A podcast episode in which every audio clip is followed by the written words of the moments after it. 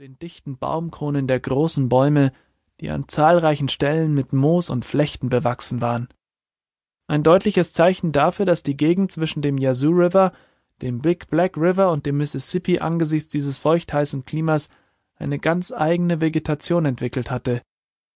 Wer das nicht gewohnt war und nicht ständig hier lebte, der konnte sich vorkommen wie in einem gigantischen Treibhaus, in dem die Luft ständig so feucht und schwül war, dass einem sofort der Schweiß aus allen Poren ausbrach. Jetzt beruhigt euch endlich mal wieder, wies Lieutenant Durango seine Männer zurecht, während er mit dem rechten Stiefel versehentlich in eine mit Wasser und Schlamm gefüllte Pfütze trat, die er zu spät bemerkt hatte. Als er mit einem leisen Fluch wieder den Fuß herauszog, tat dies der Sumpf mit einem unangenehmen Geräusch kund.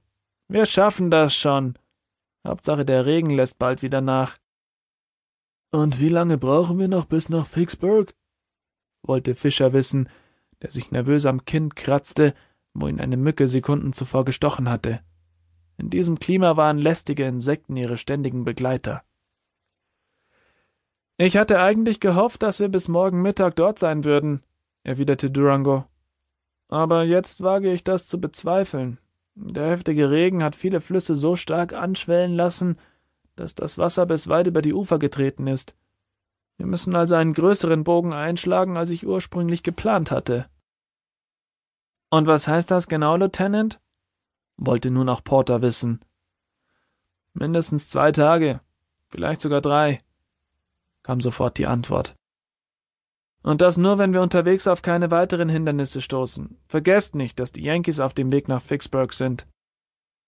Grants Truppen werden uns schon früher über den Weg laufen, als uns lieb ist, Männer. Ja, und? erwiderte Vance. Sehen wir etwa aus wie Soldaten? Keiner von uns trägt eine graue Uniform. Wenn wir auf eine Patrouille stoßen, dann sagen wir ihnen einfach, dass wir Farmer aus der Gegend von Vicksburg sind und unsere Verwandten in Grant Gulf besucht haben.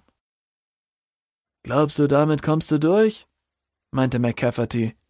Täusch dich mal nicht. Die Yankees sind äußerst misstrauisch nach Antietam geworden. Sie haben mit uns noch eine Rechnung offen. Vance erwiderte nichts darauf, sondern atmete erleichtert auf, als das heftige Prasseln des Regens endlich nachließ. Gerade einmal eine knappe Dreiviertelstunde war vergangen, seit die trüben Wolken ihre Schleusen geöffnet hatten. Der Boden war in dieser kurzen Zeit noch mehr aufgeweicht. In den Vertiefungen hatten sich große Wasserpfützen gebildet, über denen Insekten tanzten. Reiten wir weiter, entschied Durango und griff als erster nach den Zügeln seines Pferdes. Mac, wandte er sich an den irischen Sergeant, du und Higgins reitet schon mal voraus und erkundet das Gelände. Haltet euch in der Nähe des Flusses und entfernt euch nicht weiter als zwei Meilen. Habt ihr verstanden? Wir passen schon auf, dass uns die Yankees nicht erwischen, Lieutenant, versicherte ihm McCafferty. Du weißt ja, dass sich die Kerle gewaltig anstrengen müssen, um mich zu erwischen. Es wäre nicht das erste Mal, dass ich ihnen entkomme. Das habe ich nicht vergessen. Passt aber trotzdem auf euch auf, fügte Durango hinzu. Der Sergeant versprach, darauf zu achten, stieg in den Sattel und nickte Higgins zu, ihm zu folgen. Die beiden Männer ritten in südwestlicher Richtung davon und waren schon wenige Minuten später zwischen den Büschen und wuchernden Farnen verschwunden. Auch Durango, Vance, Porter und Fischer ritten los. Während sich die Pferde mühsam einen Weg durch das schlammige Gelände bahnten, kehrten Durangos Gedanken zu dem Tag zurück, an dem General Lee ihn mit dieser heiklen Mission beauftragt hatte.